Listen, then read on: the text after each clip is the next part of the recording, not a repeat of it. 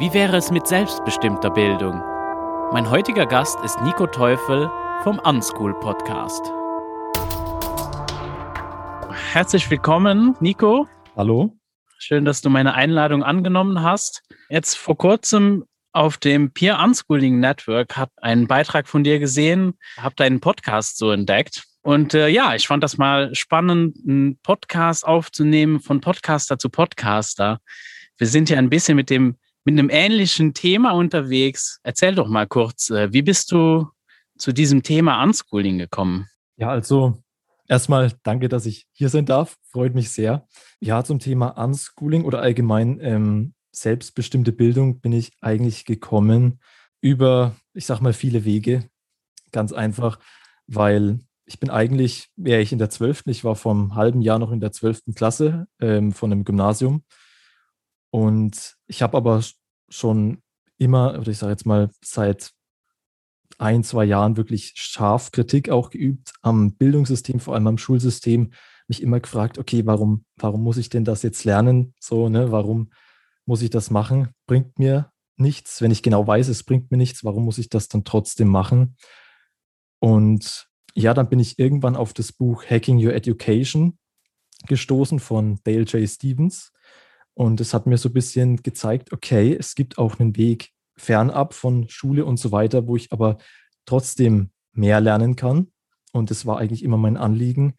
Also ich habe mich auch oft einfach nach der Schule unter Druck gesetzt gefühlt, weil ich was lernen wollte. Also ich wollte nach der Schule eigentlich das aufholen, was die Schule mir eigentlich hätte geben sollen. Und zwar Bildung und Spaß am Lernen. Das wollte ich dann so nachmittags nachholen. Und ja, durch diese, ja, durch diese ganzen Anreize, auch das mit diesem Unschooling und Hacking Your Education, da habe ich mich dann irgendwann entschlossen. Es kam wie so ein, ich sage mal, Geistesblitz, wie so ein Moment der Wahrheit in der Schule, wo ich mir dann einfach gesagt habe, okay, ich, ich muss hier raus, ich will die Welt erkunden und so weiter. Und innerhalb von einer Woche war ich dann raus.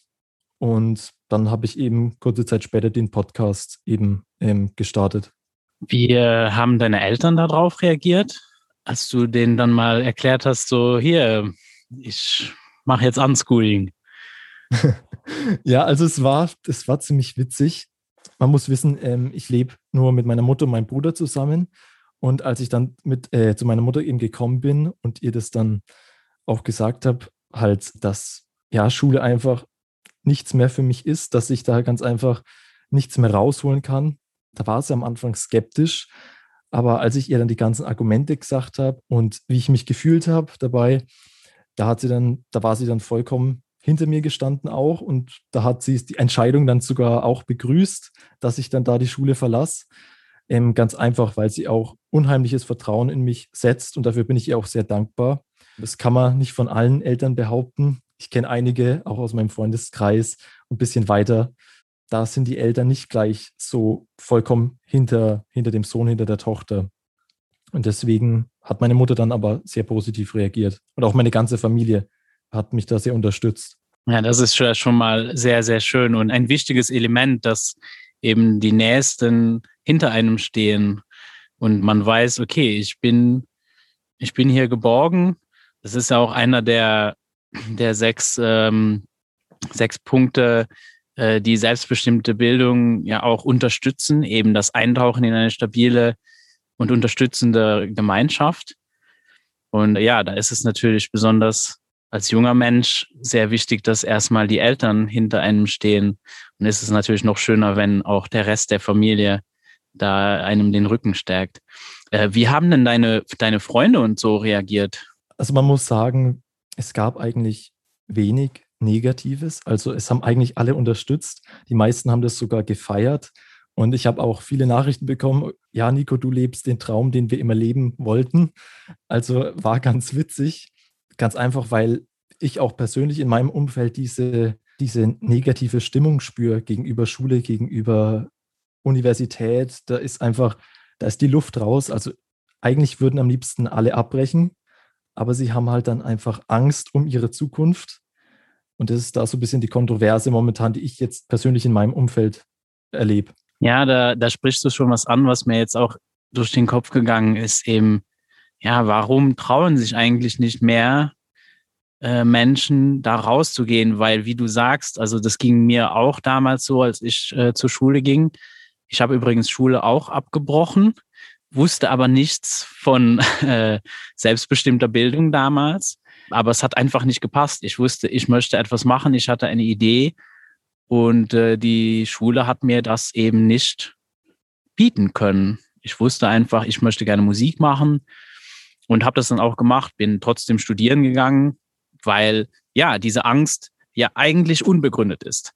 Äh, die meisten eben, die die wir haben so ein, da gibt's eben diese, na wie soll ich das denn sagen? Naja, eigentlich eine Lüge, die so vom Schulsystem, der eigentlich weiß gemacht wird, dass ohne dieses System, ohne diese Institution hast du keine Zukunft, kommst nirgends rein, kannst keine Abschlüsse machen, du bist eigentlich abhängig von diesem System. Das stimmt so natürlich ja gar nicht. Weil ich meine, jeder ist natürlich frei, einen Abschluss zu machen oder wenn man den dann überhaupt braucht. Es gibt ja heutzutage auch so viele Jobs, wo es nicht mal wirklich jetzt einen Abschluss braucht. Auch auf Universitäten muss man nicht unbedingt einen Abschluss haben, um auf eine Uni zu gehen. Also so ging es mir auf jeden Fall. Also ich habe studiert ohne Abschluss. Das geht. Ja, richtig. Das ist eben auch ja die, die Sache, die, die da trotzdem, ja, das kann man fast schon als Skandal bezeichnen. Genauso wenig wie Menschen, besonders Jugendliche, jetzt über die Möglichkeit von externem Abitur und so weiter informiert sind. Einfach, dass sie nicht in die Schule gehen müssen, dass sie aber trotzdem ihren Abschluss kriegen können. Ja, Denkst du, dass es prinzipiell so eine Sache ist von mangelnder Information, was eigentlich Bildung überhaupt ist, dass wir ein sehr seltsames Verständnis von, von Bildung haben? In, also ich, ich spreche jetzt äh, in unserer Gesellschaft. Ja, das ist natürlich äh, eine ziemlich gute Frage und ich, ich glaube schon, dass, dass ziemlich viele Menschen, wenn sie das Wort Bildung hören, das ganz einfach nur mit Schule, Universität und so weiter in Verbindung bringen und dass das Ganze auch so, so, mehr oder weniger als Konsumprodukt ausgelegt ist, dass Schule vermittelt dir Bildung. Nur wenn du zur Schule gehst, dann kriegst du eben Bildung. Ja, und da ist ganz einfach die, das ist ein Missverständnis, würde ich fast schon sagen, was aber irgendwie nicht aufgeklärt wird. Aber mittlerweile merken immer mehr Menschen, okay, ja, ich möchte es eigentlich gar nicht, so was mir hier aufgetischt wird. Ja, viele Eltern müssten eigentlich bemerken, dass da irgendwas nicht stimmt, weil wenn man zum Beispiel jetzt ein Baby, da nehmen wir das für selbstverständlich, dass ein Baby natürlich sich selbstbestimmt bildet. Auch wenn wir jetzt vielleicht nicht den Begriff benutzen, aber wir wissen, der wird laufen lernen, der wird sprechen lernen und ich brauche dafür jetzt keine Institution. Aber sogar da habe ich mittlerweile das Gefühl, dass äh, so langsam ein auch da eine Story ge gesponnen wird, als bräuchte es doch eine Institution, als wären Eltern nicht kompetent genug, äh, sogar jetzt äh, eben ihren, äh, ja, den Nachwuchs, ein, ein, ein Baby richtig zu erziehen oder zu bilden. Und dafür bräuchte es dann schon Experten. Naja, so wie es dann eben dann später mit vier Jahren dann so, okay, drei, vier Jahre, dann musst du in so eine Institution rein, weil dann braucht es Experten, die die dir dann erklären, was du zu machen hast. Und du hast es, du hast es so schön äh, ganz am Anfang gesagt, dass es dir ja dann auch selber bewusst geworden ist, irgendwas äh, fehlt mir hier und dann mache ich das jetzt, wenn ich aus der Schule rauskomme, dann kann ich endlich das tun, was ich eigentlich möchte, also mich bilden, was man ja natürlich, was viele, viele tun. Aber ich denke, viele äh, resignieren auch und, und gehen dann nur noch nach Hause und hocken vor der Glotze oder ja, versuchen irgendwie den Kopf auszuschalten. Ja, ich glaube aber auch, dass das ziemlich menschlich ist, dass dann einfach versucht wird, nach der Schule dann erstmal in Energiesparmodus zu gehen, weil viele auch einfach ganz ausgelaugt sind vom Tag. Ähm, weil wenn sie sechs Stunden lang irgendwas machen müssen, was sie eigentlich nur nervt, dann hat man, glaube ich, auch danach, selbst wenn man Lust hätte, hat man ganz einfach nicht mehr die Kraft dazu, irgendwas zu machen. Also das das, das merke ich auch jetzt zum Beispiel bei FreundInnen und Freunden, die das Ganze halt ja ähm, jetzt auch so, so sehen. Sie sagen, sie möchten gerne was machen, aber sie haben dann einfach keine Lust dazu. Was bräuchten denn junge Menschen deiner Meinung nach, um sich daraus zu befreien? Oder, oder brauchen sie überhaupt etwas? Ist schon alles da? Oder? Ich, ich glaube ganz ehrlich, jetzt abgesehen von dem Systemwandel, würde ich sagen, ganz einfach mehr Leute, die sich auch in Gruppen treffen, selbstbestimmt bilden ähm, und sich gegenseitig unterstützen. Weil das ist, glaube ich, so der Schlüssel dazu. Dann ist man in einer Gemeinschaft, die, die auch einen selbst fordert und gleichzeitig man sich selbst auch fördert. Ähm, ich glaube, deswegen solche Gruppen, vor allem unter Jugendlichen, das ist sehr wichtig. Ja, das äh, entspricht auch meiner Erfahrung. Ja, was war es dann eigentlich, was dir am meisten gefehlt hat, so von deinem Interessegebiet? Was, was gab es denn eigentlich, was du gerne gehabt hättest in Schule oder überhaupt äh, in einem Ort, wo man sich bilden kann? Ja, also man muss sagen, meine, also ich habe ziemlich viele Interessen, ähm, hauptsächlich auch naturwissenschaftlich, aber auch eigentlich allgemein ein bisschen. In der Schule hätte es einfach, ja, eigentlich mehr Freiraum geben müssen, dass man sich da auch entfalten kann. Dass ich zum Beispiel auch persönlich sagen hätte können, okay, ich mache heute in Physik oder ich vertiefe Dinge und muss nicht jetzt irgendwie nach, nach, nach Stundenplan irgendwas machen oder den Stoff, der mir dann von den Lehrern oder Lehrerinnen dann gesagt wird, was ich machen soll. Das ist einfach, das, das nimmt einen so ein bisschen die Lust oder auch immer diese, diese Aussagen, ja, ihr müsst das jetzt gut machen, das ist nämlich abiturrelevant. Also, als, wenn ich diesen Satz gehört habe, da war für mich schon Ende, da war dann meine Aufmerksamkeit komplett weg, weil ich mir ganz einfach gedacht habe, okay, abiturrelevant und was dann? ne? Also, es war immer so ein bisschen, naja, okay. Was hat sich denn jetzt für dich geändert? Du bist ja jetzt da raus und hast jetzt die Möglichkeit, eine ganz neue, eigentlich eine ganz neue Welt zu entdecken, ganz andere Wege zu gehen. Kannst du das irgendwie beschreiben? Also es ist, es ist ein sehr freies Gefühl. Manchmal hat man trotz, man zweifelt manchmal trotzdem, ob das der richtige Weg ist. Man muss sagen, ich, ich habe ziemlich Glück gehabt, weil ich jetzt auch zusammen auch mit einem amerikanischen Startup, was ich eben über so ein bisschen Netzwerken kennengelernt habe, ähm, in der Softwareentwicklung tätig bin. Das heißt, mehr oder weniger, ich habe ich hab einen Job tatsächlich, welchen ich nicht gehabt oder bekommen hätte, wäre ich in der Schule geblieben. Und deswegen tun sich da jetzt schon ganz, ganz schön viele Türen auf. Ganz einfach, weil man auch die Chancen jetzt plötzlich erkennt. Man ist auch bereit, Dinge mal zu machen, Dinge zu riskieren, Dinge auszuprobieren. Und ich glaube, das ist ganz wichtig. Ich glaube, viele Menschen legen sich selbst fest oder oder sagen, okay, sie möchten jetzt ähm, das und das studieren und dann legen sie sich komplett fest, obwohl sie nicht mal noch wissen, ob ihnen das liegt oder ob sie das in zehn Jahren immer noch machen wollen. Ja, und dann kommt die Midlife-Crisis, Burnout, Richtig. Jobwechsel, ich muss mich umschulen und äh, da auch wieder, dann ist wieder der Gedanke, oh, ich muss wieder zurück in eine Schule. Oder manche entdecken natürlich auch, hey, das kann ich eigentlich auch selber machen. Und ich denke, heute ist das ja auch so einfach wie noch nie. Ich meine, die Informationen sind ja frei zugänglich. Das Internet ist eine, eine Goldgrube. Wenn du irgendwas lernen willst, dann findest du das da. Ja, richtig. Und das ist es eben auch, dass ganz einfach irgendwie das auch übersehen wird, einfach, dass im Internet ja alles auffindbar ist. Ich brauche nur mein Handy rausholen und dann habe ich eigentlich alles Wissen der Welt jetzt direkt vor mir. Das sieht man ganz schön daran, dass ich jetzt letztes Jahr oder vorletztes Jahr für den Englischunterricht in der Schule auch ein Wörterbuch kaufen musste, wo ich mich selbst dann auch gefragt habe, okay, ähm, ich habe eigentlich Übersetzer und alles im Internet, die das Ganze tausendmal besser übersetzen und schneller. Warum brauche ich ein Wörterbuch? Genau. Und ähm, ja, auch das, was du angesprochen hast. Viele Menschen haben, glaube ich, Angst oder, oder ganz einfach verstehen nicht, dass sie kein akademisches Studium brauchen, einfach um eine Fähigkeit oder Fertigkeit äh, auszuüben. Jetzt zum Beispiel in deinem Fall, wenn du sagst Layouten, dann haben viele vielleicht schon diese Gedanken, okay, da muss ich jetzt irgendwie eine Layout-Beratungsfirma zu Rate ziehen, die mir das dann irgendwie mit ihrer Expertise dann zusammen macht. Und das ist, glaube ich, äh, sehr verbreitet, dass man immer gleich Institutionen aufsucht, ExpertInnen aufsucht und man nie Dinge selbst in die Hand nehmen will.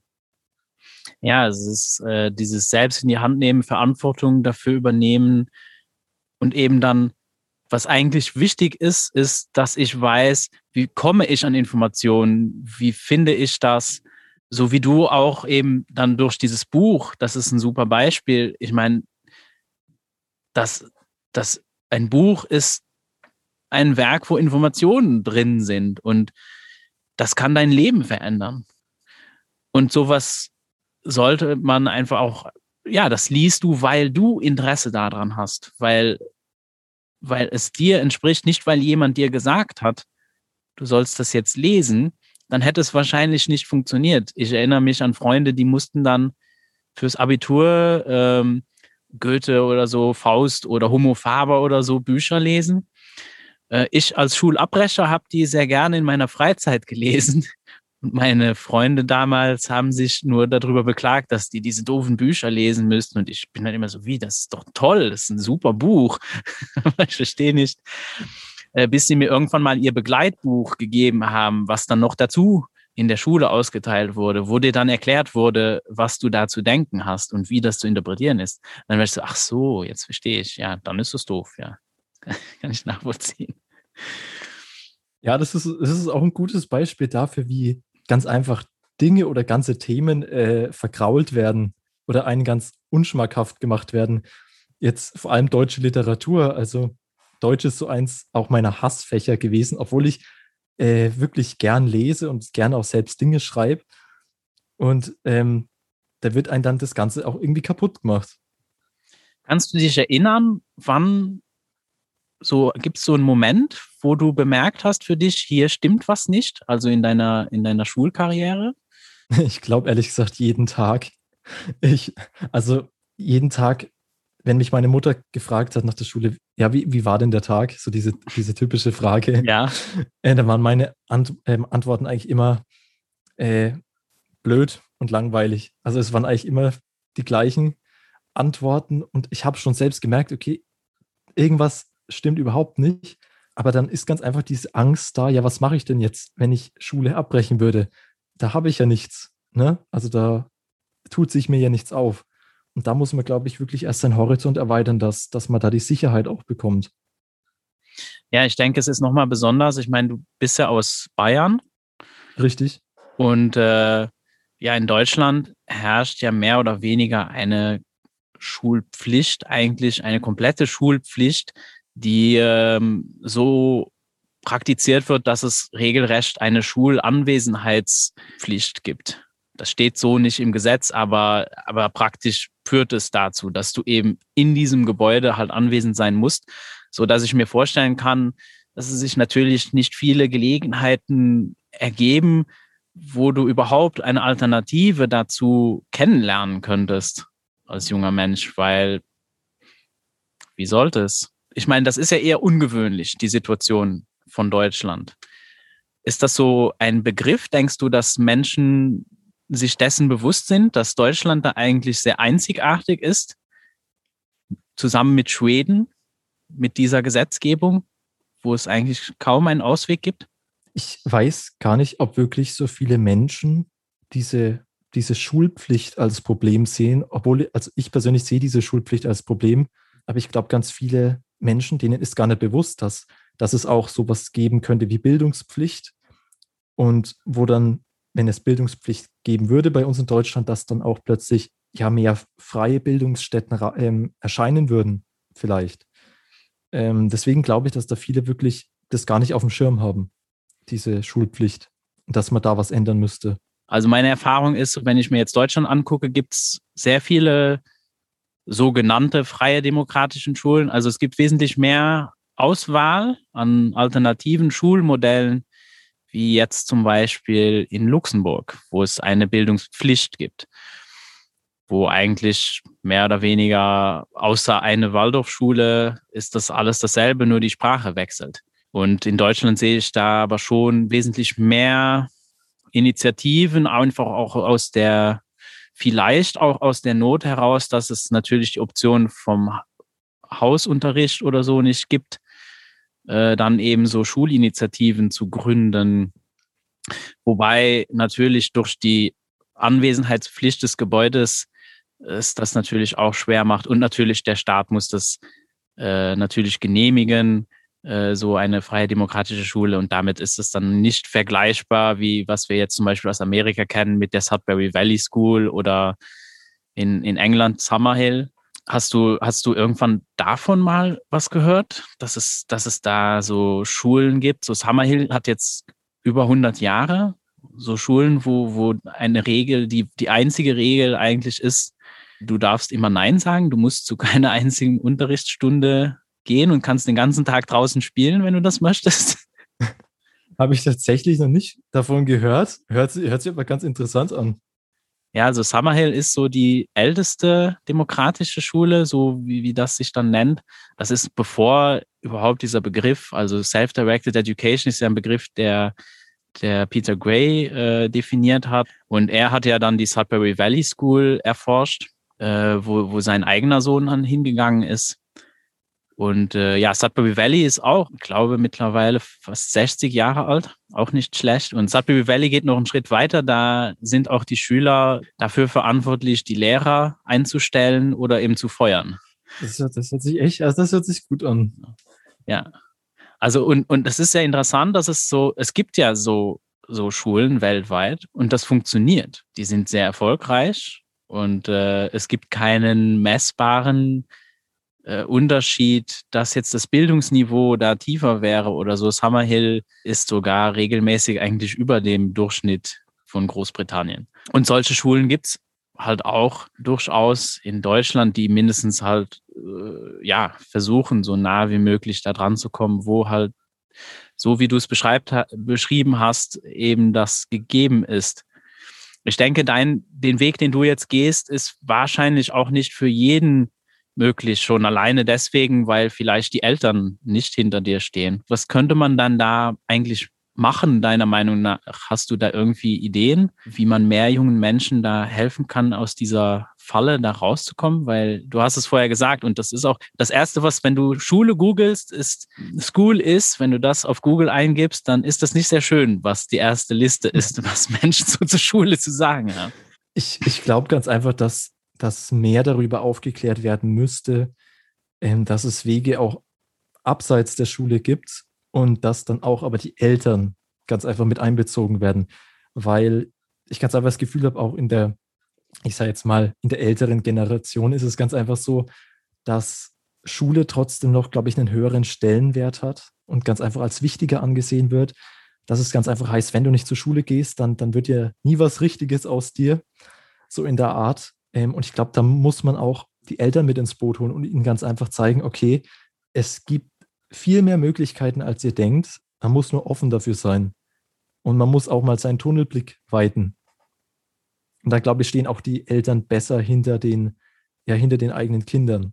Wo denkst du, kommt das her, dieses, ja, dass man dieses Vertrauen in junge Menschen nicht hat, eben sich selbstbestimmt zu bilden? Ich habe, ich weiß es ehrlich gesagt nicht, weil ich, ich glaube, es ist so ein bisschen Tradition, es ist so, es schwingt so mit Tradition mit, oder es kann auch ganz einfach sein, dass das, was wir vorhin angesprochen haben, dass junge Menschen nach der Schule meistens faul sind, weil sie ganz einfach kaputt und erschlagen sind, dass es dann eben dieses Bild vermittelt, na schaut her, also wenn, wenn wir die nicht zwingen, was zu lernen, dann machen die von sich selbst aus nichts. Also dass sozusagen, dass das ein richtiger Irrtum ist, weil ja man sich eigentlich schon weiterentwickeln würde, würde man die Kraft dazu bekommen, würde man unterstützt werden und nicht in den ersten sechs Stunden des Tages ausgesaugt bekommen. Ja, das ist ja auch das, was die Forschung eigentlich, auch neurobiologische äh, Forschung legt das eigentlich nahe, dass es genauso funktioniert und dass eben das Nichtmachen, Nichtsmachen nach der Schule eigentlich ein Symptom ist von Schule. so dass es natürlich, ja, dann äh, wird es natürlich ein Teufelskreis. Ich meine, dann bestätigt sich das System natürlich ständig selber.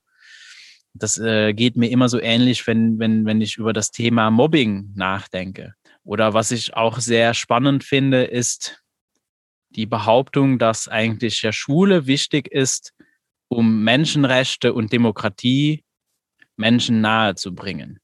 Allerdings, wenn ich dann die Frage stelle, ja, aber ist denn Schule demokratisch? Dann ist die Antwort meist nein. Ja, das ist schon sehr interessant. Würdest du sagen, Schule ist demokratisch? Ähm, also ich, glaube, da sind wir uns einig, Schule ist überhaupt nicht demokratisch.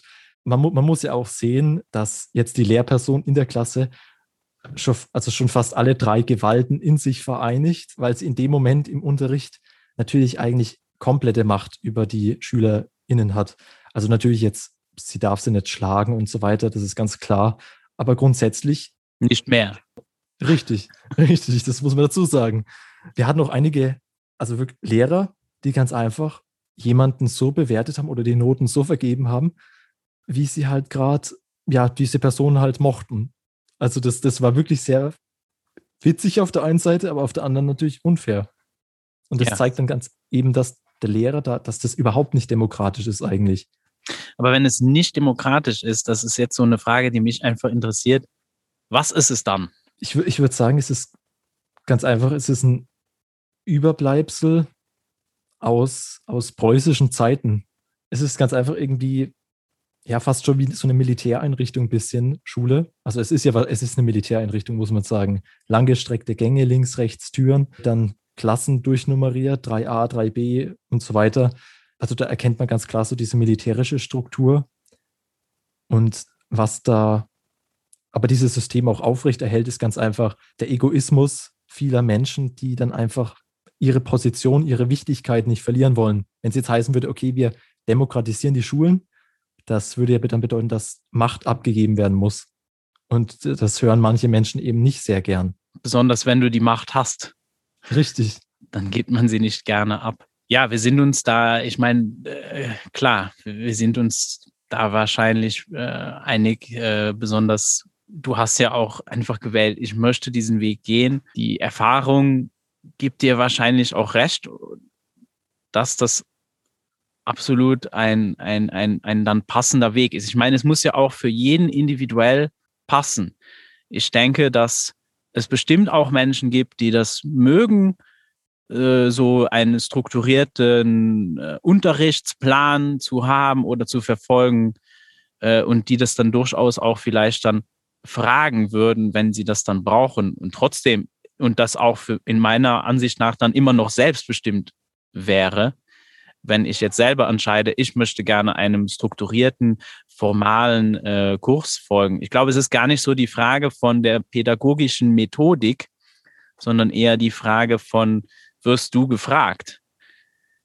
Darfst du Ja und Nein sagen? Ich, ich denke, das ist eigentlich so der, der Knackpunkt, den es für mich bräuchte, äh, den man ändern, der, der, der wirklich eine große Veränderung äh, bringen würde, ganz mal abgesehen, ob man jetzt Schulpflicht oder was auch immer, äh, kann man dann sogar noch von mir aus auch noch beibehalten. Die wird sich dann sowieso auflösen. Wenn du einfach nur sagst, okay, aber jeder Mensch hat natürlich das Recht, Ja und Nein zu sagen äh, zu dem Angebot, was ihm denn da gemacht wird. Und das hat meiner Ansicht nach nichts mit dem Alter zu tun besonders wenn es um etwas sehr Persönliches geht, wie deine Bildung. Wer könnte sonst verantwortlich sein wie du selber? Ja, richtig. Das ist, ja, ist schön gesagt. Und ähm, da gibt es ja auch die Kontroverse um, um halt eben Unschooling, Freilernen und so weiter. Und ja, mir kommt es dann manchmal schon so vor wie solche Lager so ein bisschen, wo ich mich aber auch distanzieren muss, ganz einfach von diesem Unschooling, von diesem radikalen Unschooling, wo man auch sagen muss, dass jetzt Schulsystem komplett abgeschafft werden soll. Wie du sagst, es muss frei bestimmt sein und jeder sollte zu jeder Zeit auch die Möglichkeit haben, ganz einfach ja frei wählen zu können. Möchte er jetzt sich beschulen lassen? Möchte er sich das selbst erarbeiten? Möchte er, möchte er zu einer Universität gehen? Und da muss ich auch sagen, habe ich für meinen Podcast das Wort Unschool verwendet, auch eher mit so einem provozierenden Hintergedanken, dass ganz einfach Menschen, die sowieso schon kritisch eingestellt sind gegenüber Schule, dass die dann ganz einfach auch sich mehr aufgehoben fühlen, dass die wissen, okay, da gibt es was, was mir weiterhelfen könnte. Aber grundsätzlich, ja, ist einfach diese selbstbestimmte Bildung äh, im Vordergrund auch bei mir. Diese Begriffe sollen nicht da sein, um jetzt irgendein Tribe zu gründen oder wir sind die und, und ihr seid jetzt die anderen. Uh, darum geht es ja gar nicht. Uh, ich verstehe, dass es für manche Menschen wichtig ist, sich irgendwie zu definieren oder, oder zu erklären. Aber die Begriffe an sich sind nur dazu da, um eben etwas zu beschreiben, was, was es gibt, eine Möglichkeit, und die sollte klar definiert sein. Und äh, ja, wenn es dann eben zu einer Sache wird, wie ich bin das jetzt, also zu einer Identitätsfrage regelrecht. Ich habe dasselbe, ich ernähre mich zum Beispiel vegan, deswegen bin ich aber kein Veganer. Das also das stößt mich auch schon irgendwie ab. Ich ernähre mich vegan. Es ist etwas, was ich tue, nicht etwas, was ich bin. Nee, also das finde ich schon sehr interessant, dass du das, äh, dass du das ansprichst. Ja, auch das Wort Unschooling beschreibt ja auch eher etwas eben da, da grenzt man sich eben von etwas ab. Ich denke, das war auch dann so, so gedacht. Es beschreibt eben etwas, was ich nicht tue. Äh, das ist ein bisschen schade, weil es natürlich dann nicht beschreibt, was du eigentlich tust. Und selbstbestimmte Bildung ist da durchaus inklusiver. Und eben, dass selbstbestimmte Bildung überall stattfinden kann.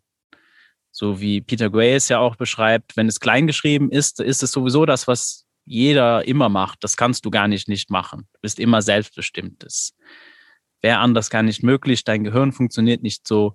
Alles andere wäre Dressur oder Brainwashing oder irgendwas. Und selbstbestimmte Bildung großgeschrieben beschreibt eigentlich nur, dass eben jetzt auch die Menschen um dich rum ganz klar sagen, nee, das ist wichtig, dass du das machen kannst und dies dann auch unterstützen. Und du das natürlich dann selber auch unterstützt, indem du dir ein Umfeld schaffst, was das unterstützt, diese selbstbestimmte Bildung, die sowieso stattfindet. Ich meine, wir werden so geboren, wir könnten ja gar nicht überleben, wenn wir nicht die, mit der Fähigkeit auf die Welt käme, uns Fähigkeiten anzueignen und sich das auch irgendwie zu behalten. Das ist, das ist so das Schöne. Und es ist schön, wenn, wenn, wenn, wenn du das auch für dich selber entdeckst. Ich würde gerne noch ein bisschen drüber reden, ja, was, was, was man denn eigentlich macht, was ist so, was ist so, was so das Schöne eigentlich daran ist, so selbstbestimmt durchs Leben. Die letzte Folge, die ich von dir gehört habe, da hast du über das, das Netzwerken gesprochen. Magst du mir noch ein bisschen mehr davon erzählen, über dieses Netzwerken und warum das so, so wichtig ist? Ja, klar, gern. Ähm, erstmal Dankeschön. Das, das freut mich zu hören, wenn mein Podcast auch Anklang findet. Und äh, ja, wenn ich da auch andere junge Menschen vor allem auch inspirieren kann, äh, selbst ihre Bildung da in die Hand zu nehmen. Zum Thema Netzwerk, ähm, das habe ich auch erstmal durch, durch eben dieses Buch entdeckt für mich, das Thema Netzwerken.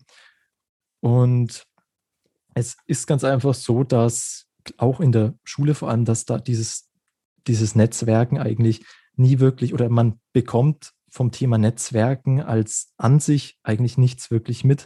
Und deswegen bin ich da ganz dankbar, dass ich das dann so für mich entdeckt habe. Vor allem, weil es halt auch Möglichkeiten und Chancen eröffnet.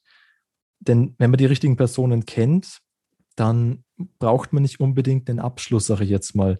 Weil wenn diese Personen jetzt erstmal Vertrauen in dich setzen, äh, in deine Fähigkeiten, natürlich musst du denen auch musst du genauso fair sein und dann nicht irgendwie prahlerisch mit irgendwas angeben, was du gar nicht kannst, sondern es basiert so ein bisschen auf gegenseitigem Vertrauen. Aber wenn du dich dann den Menschen da erstmal beweisen kannst in deinen Fähigkeiten, auch die du dir selbstbestimmt zum Beispiel angeeignet hast, dann öffnen sich halt Türen, weil diese Menschen empfehlen dich dann wieder an andere Menschen und so weiter. Also es ist dieses, dieses, dieses fundamentale, unser soziales Netzwerk, wie wir Menschen halt funktionieren. Und es funktioniert ganz ohne Abschluss, ganz ohne irgendwas und das ist eben so ein bisschen, was ich jedem mitgeben will, dass man eigentlich nur das richtige Netzwerk braucht und dann da auch viel erreichen kann.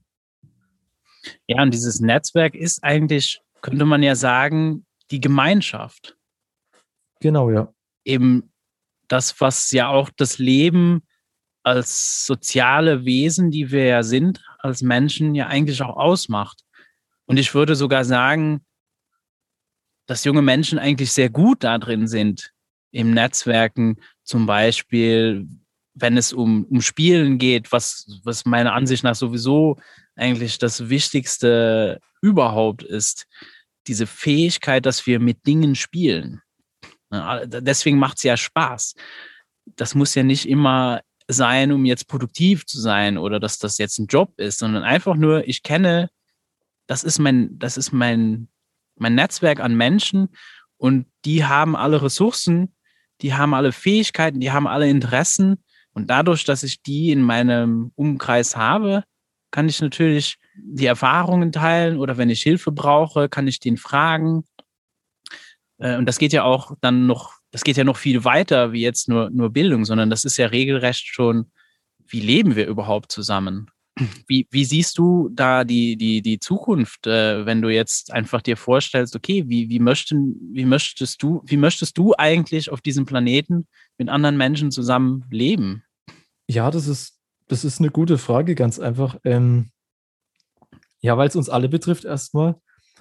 Und weil ich auch das, ich persönlich will auch auf, mehr auf persönlicher Ebene, nicht auf dieser, dieser, ich sage jetzt mal, geschäftlichen Ebene, ähm, vor allem jetzt in unserem, in unserer deutschen Sprache mit Sie. Ich finde, dieses Sie ist immer so ein bisschen, das hält Menschen auf Distanz, das hält Menschen auch davon ab, einfach sich gegenseitig als Subjekt zu begegnen. Einfach, ähm, ja, sich persönlich zu begegnen auf so einer Ebene, weil ich dann auch einfach für mich merke, wenn ich mich mit einer, auf eine Person einlasse, dann entstehen da wunderbare Ideen und da, da entsteht viel mehr, als wenn ich da jetzt irgendwie allein irgendwas mache. Hm, aber ich habe eben das Gefühl auch, dass, dass, das, ähm, dass es abnimmt, vor allem durch Social Media und so weiter. Auch diese Jugendgruppen, man findet, man findet jetzt vor allem in unserer Gegend ziemlich wenig, die damit noch was zu tun haben. Äh, mit den sozialen Medien, was, was genau nimmt, nimmt da ab? Die, diese persönliche Begegnung oder? Ja, genau, einfach dieses soziale Miteinander. Es wird mehr noch, ja, über halt soziale Netzwerke, Instagram, was weiß ich, wird da mehr kommuniziert als dann wirklich persönlich. Und ich glaube, gerade dieser persönliche Austausch, zusammen irgendwas machen, irgendwo sich treffen, ich glaube, genau das fehlt. Natürlich jetzt in der Corona-Zeit mehr denn je, aber auch grundsätzlich nimmt es so ein bisschen ab, habe ich das Gefühl. Aber das ist nur jetzt eine persönliche Einschätzung. Also ich, äh, ich habe auch das Gefühl, eben, dass besonders jetzt eben so Plattformen wie Instagram bin, finde ich mich persönlich nicht so wieder, weil ich finde, das ist sehr, sehr oberflächlich für mich. Bin auch auf Facebook und so weiter empfinde ich eher als sehr, sehr toxisch und sehr selbstdarstellerisch. Also ich merke auch, dass ich selber eigentlich diese Plattform nur nutze als Werbeplattform eigentlich. Was, was schade ist, weil wo, wo, wo ich dann gar nicht mehr von einem sozialen Netzwerk sprechen würde. weil, und ich meine, es ist ja auch vom Design her, was, was macht Facebook? Womit verdienen sie ihr Geld? Wahrscheinlich spielt das auch mit, dass diese Plattformen auch designt sind als Werbeplattformen, als, als Datensammelplattformen, die, die dich aussaugen, so dass das dann wahrscheinlich auch nach, nach außen äh, wieder so zurückgespiegelt wird. Aber ich kann mich zurückerinnern, dass tatsächlich diese Chaträume waren eine Möglichkeit, weil ja, man, man durfte einfach nicht abends ausgehen, einfach so mal als mit 14, 15. Da hast du wahrscheinlich ähnliche Erfahrungen, dass das nicht so selbstverständlich ist, dass du dich jetzt mal einfach mit deinen Freunden spontan irgendwo treffen könntest. Ja, ja, auch vor allem, äh, weil die meistens viel zu weit weg, weg waren. Da war einfach diese Infrastruktur dazwischen nicht gegeben. Ähm, ich glaube auch, dass, ganz ehrlich, so soziale Netzwerke, ich glaube, die sind an sich gar nicht das Problem, sondern wie Menschen die nutzen. Eben wie du sagst, oberflächlich, dass da gar nicht mal so die Persönlichkeit ein bisschen wiedergespiegelt wird, sondern dass da dann auch nur so die, dass man da nur die besten Momente und so weiter teilt. Ne? Aber das ist, das ist, das ist das Problem, glaube ich. Ganz einfach die Nutzungsweise, wie wir das nutzen, weil wir halt uns alle präsentieren wollen auf irgendeine Weise. Ich meine, auf Facebook kannst du nicht debattieren, das ist unmöglich. Das ist irgendwie, ist jeder so in einer Blase drin und da, da ist es schwer rauszukommen. Und ich denke, dass so in der Wirklichkeit, wenn ich mir vorstelle, Menschen würden so miteinander kommunizieren, wie das auf Facebook in Kommentaren oder auch auf YouTube in Kommentaren teilweise stattfindet. So Twitter kenne ich mich gar nicht aus, aber da ist es auch ähnlich. Äh, Wäre schon lustig, wenn, wenn Leute mal in echt sich gegenüberstehen und sich dann trauen. Ja, auf jeden Fall. Ja, und äh, das wird, dann ist ja auch diese Geschichte, dass eben Schule würde das bieten. Ne? Dass es da natürlich für deine Sozialisation als junger Mensch in der Schule kannst du natürlich deine Freunde treffen. Äh, ich weiß nicht, wie es dir da gegangen ist. Also ich hatte immer das Gefühl, nicht so wirklich, weil Pausen sind wirklich sehr kurz. Und während den Schulstunden sich zu sozialisieren oder so, ist nicht wirklich erwünscht. Ja, richtig. Und da muss man dann auch fragen, ob das dann, ob dann diese Sozialisation dann nicht eigentlich bloß so ein schöner Nebeneffekt ist, weil, weil, wie du sagst, also im Unterricht, wenn ich mich unterhalte mit Menschen und mich sozialisiere, dann äh, wäre ich meistens halt als, äh, ja, das wird einfach nicht gern gesehen. Und das ist auch ein bisschen so, jetzt auch wenn man Richtung Universität geht, ähm, dieser, dass man einfach sagt, ja, aber wenn du jetzt nicht zur Uni gehst und so weiter, dann, dann, dann verlierst du ja soziale Kontakte und so weiter. Aber eigentlich ist es ja mehr oder weniger sogar, man wird ja fast zwanghaft eigentlich mit diesen Leuten in Verbindung gebracht. Das ist ja gar nicht, dass ich jetzt, wie wenn ich einem Club oder Verein beitrete, da entscheide ich ja trotzdem selbst, welche Leute ich kennenlerne. Und so werde ich ja eigentlich bloß gezwungen, mich mit diesen Menschen auseinanderzusetzen. Also es ist da auch so ein bisschen die Frage, ob man dann wirklich von Sozialisation sprechen kann. Ja, stimmt eigentlich. Das kommt noch dazu, dass die Auswahl hast du ja eigentlich gar nicht getroffen. Äh, und eben so ein Netzwerk oder so eine Gemeinschaft, die schafft man sich eigentlich ja selber. Die entstehen ja auch oft durch Interesse, wie du dann auch sagst. Das ist was ganz anderes, wenn du irgendwie einen Verein hast oder wenn du eine Band gründest oder auf Konzerte gehst oder was auch immer.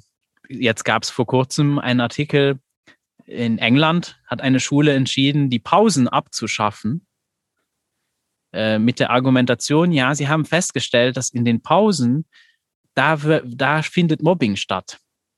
Also ist ihre Überlegung gewesen, dann schaffen wir die Pausen einfach ab und dann haben wir das Mobbing-Problem gelöst. Das ist interessant, interessanter Ansatz, sowas zu lösen. Ich habe das gelesen, ich dachte so, meine Güte, was, wie, wie, wie kann sowas passieren, dass, dass die Welt sich so verdreht? Äh, ja, dass, dass, es, dass man zu so einem Schluss kommen könnte. So, ja, die Pausen, das ist, da kommt Mobbing her. Also schaffen wir die ab. Dann hat es wahrscheinlich funktioniert, oder? Dann gab es hier da kein Mobbing mehr. Nee, auf jeden Fall nicht mehr in der Schule. Dann kann die Schule auch also. nichts mehr damit zu tun haben. Dann findet das ja dann außerhalb statt. Verantwortung abschieben. Genau, dann ist die Schule aus dem Schneider, dann hat die nichts mehr damit zu tun. Dann musst du dich schon in deiner Freizeit treffen, um dich zu mobben. Das finde ich auch. Deswegen ist auch so, so Podcasten ist interessant, weil dann kann man sehr viel Warum fragen. Wir haben vielleicht auch alle keine Antworten darauf, aber es ist egal. Wir können wenigstens drüber sprechen und und so eben dann auch vielleicht, ja, vielleicht kommt da irgendein Ansatz, irgendeine Idee so daher, wo, ah, das ist das Puzzlestück, was mir gefehlt hat. Oder jetzt könnte ich doch mal in die Richtung gehen und vielleicht funktioniert das nicht, aber dann weiß ich immerhin, okay, das funktioniert nicht, dann in andere Richtung. Das ist ja auch spannend, ne? Eben die, die, die, die, die Möglichkeit zu haben, zu versagen, also Fehler zu machen. Vor allem für Fehler wird man ja meistens in Schulen bestraft was, was es halt auch nicht sein kann, weil es ist ja, es ist ja gut, dass man diese Fehler macht. Ganz einfach, weil man sich dann dadurch auch selbst besser einschätzen kann. Und auch dieses, dieses Warum-Fragen und dieses, ich sage jetzt, ich sage gern, dass das, das große Bild sehen, das Big Picture, dass man ganz einfach sieht, warum macht man irgendwas. Ich glaube auch, dass da ganz viele ähm, ja, junge Menschen durch das aktuelle Schulsystem aber auch so entmündigt werden bisschen. Denen wird halt alles abgenommen. Da, da ist dann die Antwort auf die Frage, warum, warum lerne ich das, ist dann halt meistens ja, weil in der Woche die Klausur ansteht. Und das ist halt die einzige Antwort darauf. Und ich, ich glaube auch, dass sich diese, diese, ja, diese, dieses sture einfach machen, dass sich das dann auch in anderen Bereichen widerspiegelt, dass das dann auch besser oder dass auch sich dann die Menschen, die so aufgewachsen sind, dann auch leichter sage ich jetzt mal, auch politisch beeinflussen lassen, dass die da gar nicht hinter die Kulissen schauen, sondern vor allem, wenn sie dann plötzlich in ihrer Blase sind, dass sie sich dann einfach beeinflussen lassen, ohne dann mal was zu hinterfragen. Ich glaube, das spielt da auch viel mit rein. Ja, auch da, auch, auch vielleicht mal eine Meinung zu vertreten, die du verändern kannst. Weil du irgendwann entscheidest, so, ich habe jetzt neue Informationen, ich ändere meine Meinung eben, das gehört auch dazu, eben Fehler machen zu können, äh, bereit sein, auch mit denen zu leben, Verantwortung für sie zu übernehmen, deine, deine Meinung zu ändern. Das ist auch so etwas, was heutzutage eben auch mit den sozialen Medien, wo auch alles gespeichert wird und alles wieder abrufbar ist, äh, was du je irgendwo mal in irgendeinem Forum geschrieben hast. Ja, das spielt auch noch eine Rolle, wo wir erstmal rausfinden müssen, wie gehen wir eigentlich damit um? Und ich, man merkt, dass da ist so wirklich ganz viel Prozesse und das sind alles so Prozesse, die, die nur selbst bestimmt, die wir eben rausfinden können, nur für uns selber.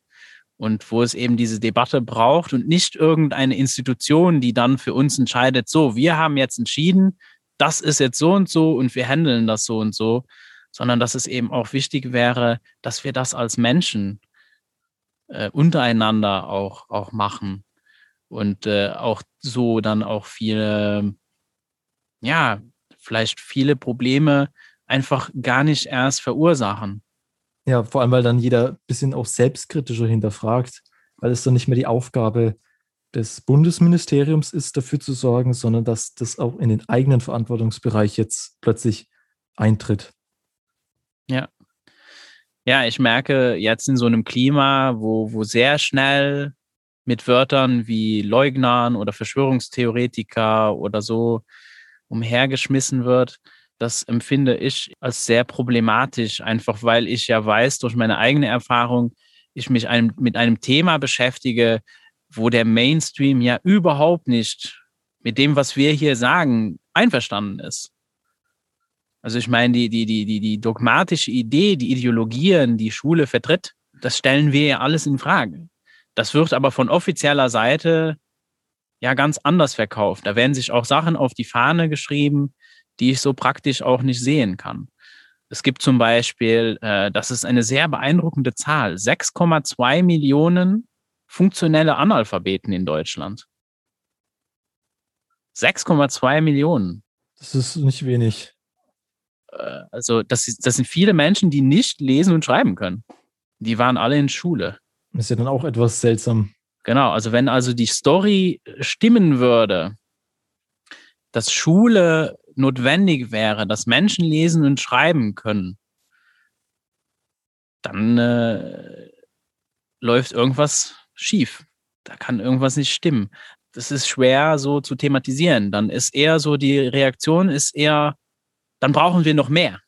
Wir haben noch nicht genug. Wodurch jetzt eigentlich ja schon Gespräche sind, dass wir äh, das schon in den Kindergarten jetzt verlagern, dass du schon alphabetisiert wirst im Kindergarten und da schon mit Schreib- und Leseübungen anfängst.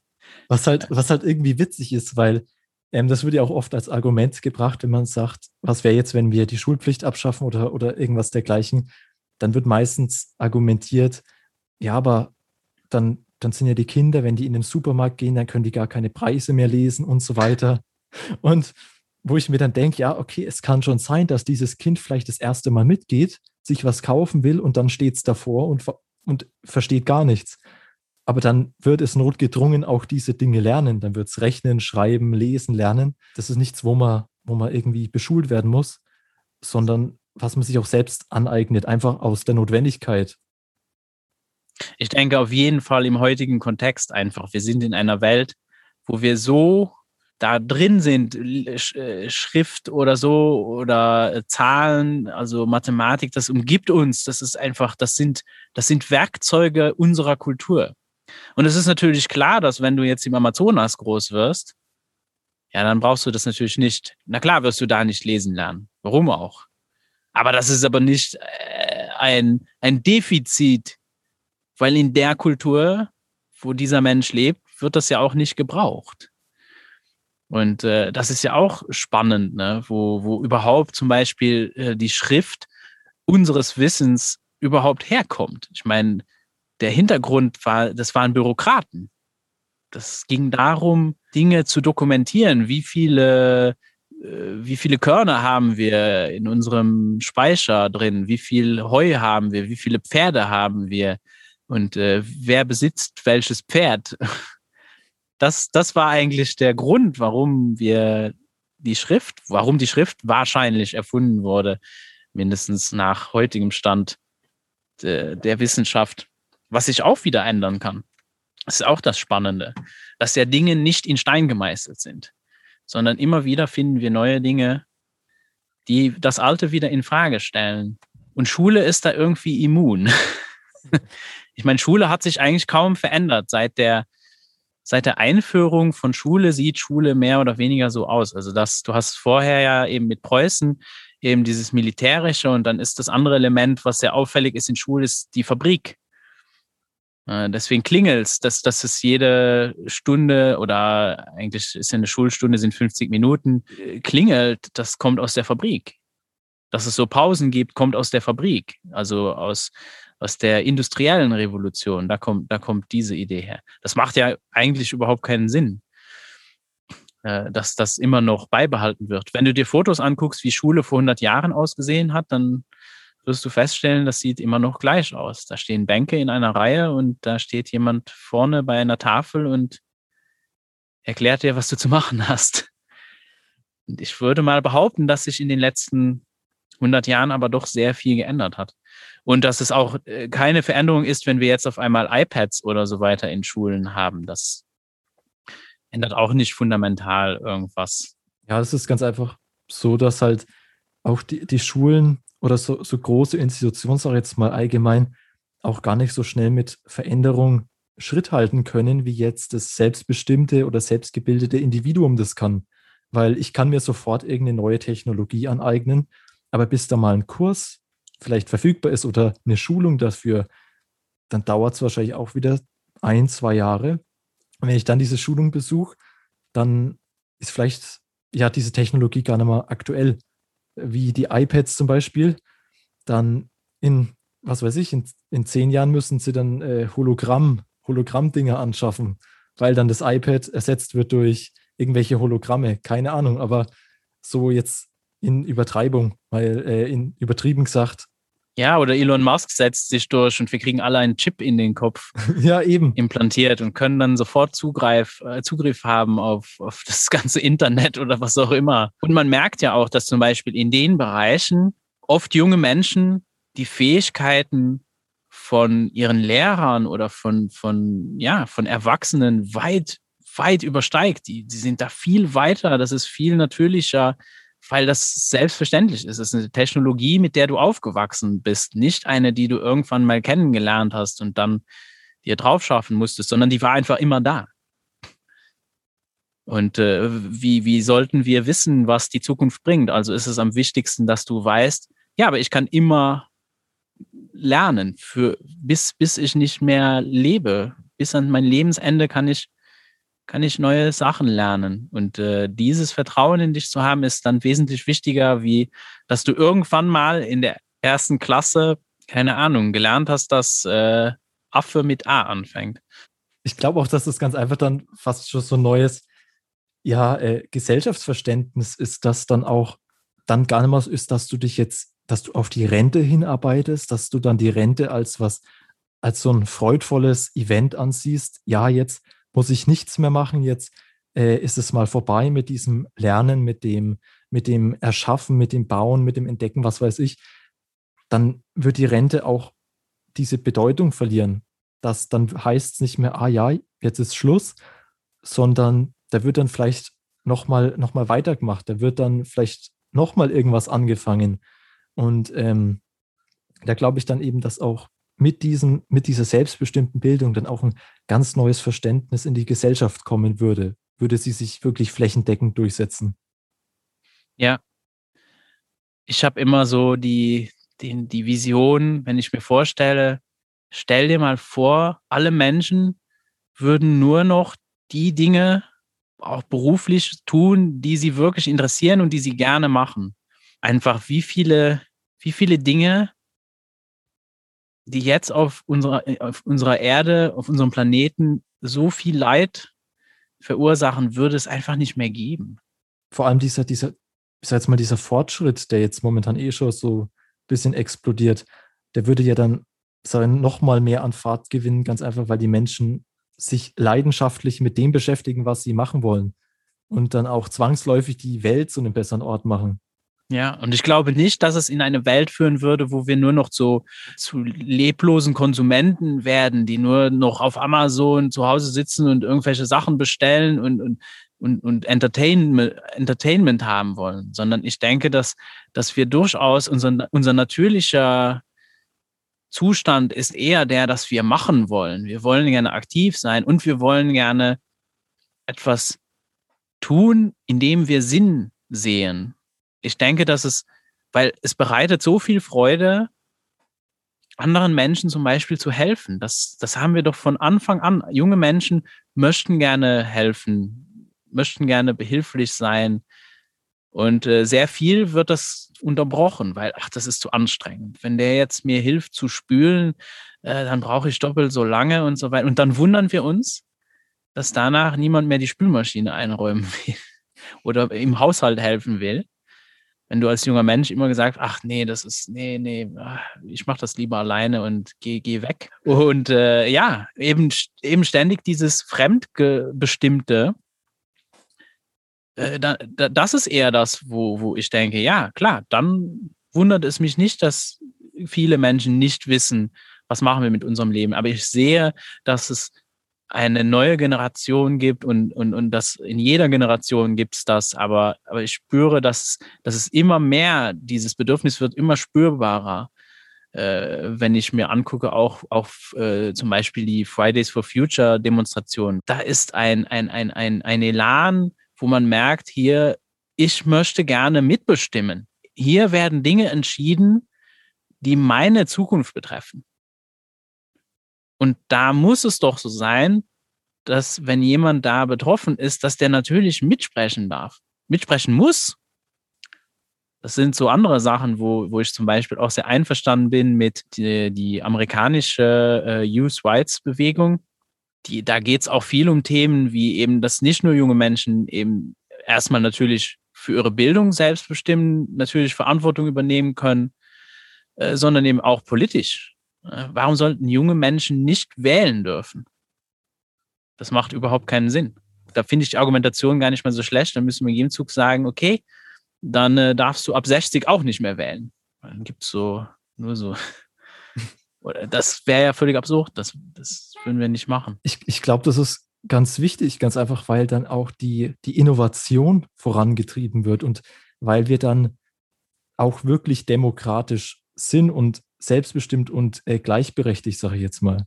Ganz einfach, weil wenn, wenn wir jungen Menschen verweigern, irgendwie in der Politik aktiv zu sein, bloß weil sie jung sind, dann, dann grenzt es eigentlich schon fast an Diskriminierung, ganz einfach, weil wir Menschen nur aufgrund ihres Alters irgendwas nicht zutrauen.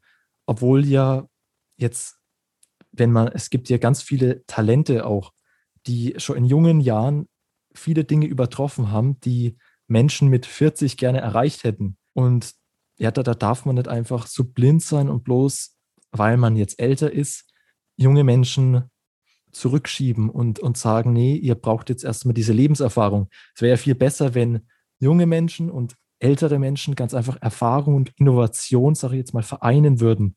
Dann würde ja was wesentlich Größeres und Besseres entstehen, als wenn jetzt nur eine Partei, entweder ältere Menschen oder jüngere Menschen, irgendwo dominieren würden.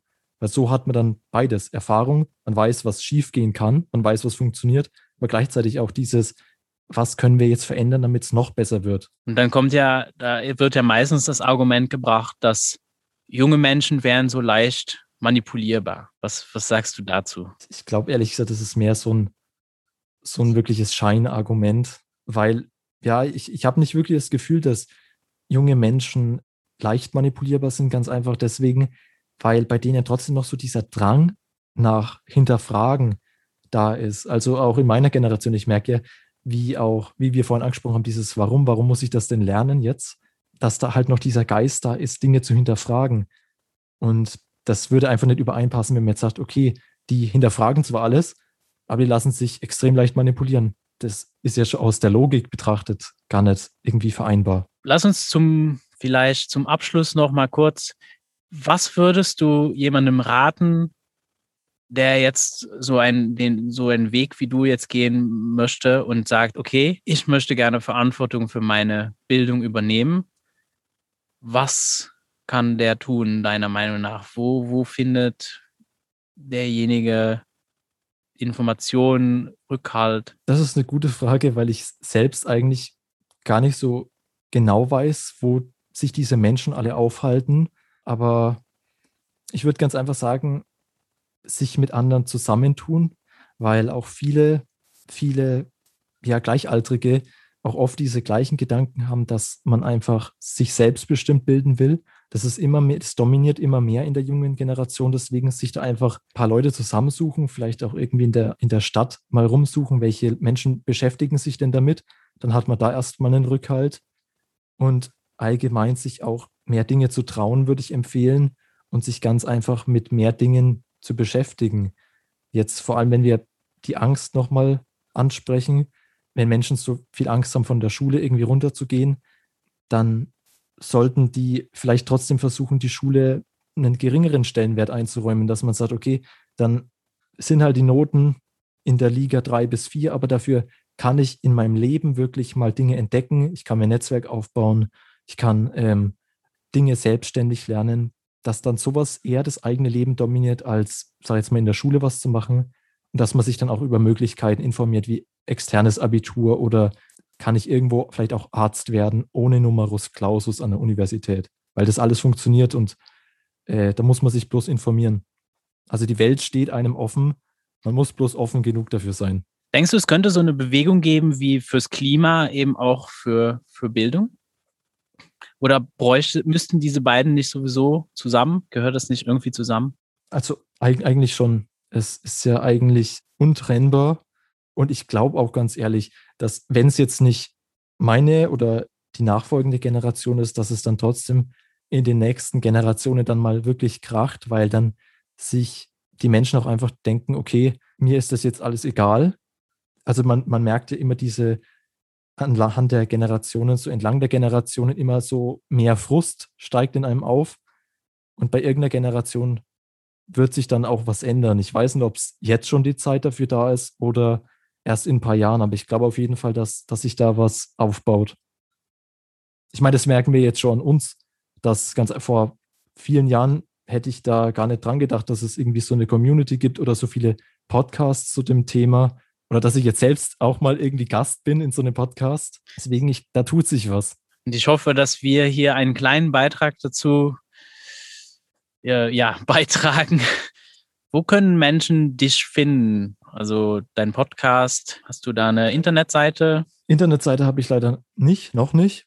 Natürlich den Podcast, Unschool Podcast, ähm, auf Spotify und iTunes und sonst wo, eigentlich überall. Ja, mein auf, auf Instagram, ähm, da bin ich aber mittlerweile nicht mehr so aktiv, unter nico.tfl und sonst eigentlich auch unter nico.tfl in sämtlichen anderen Netzwerken.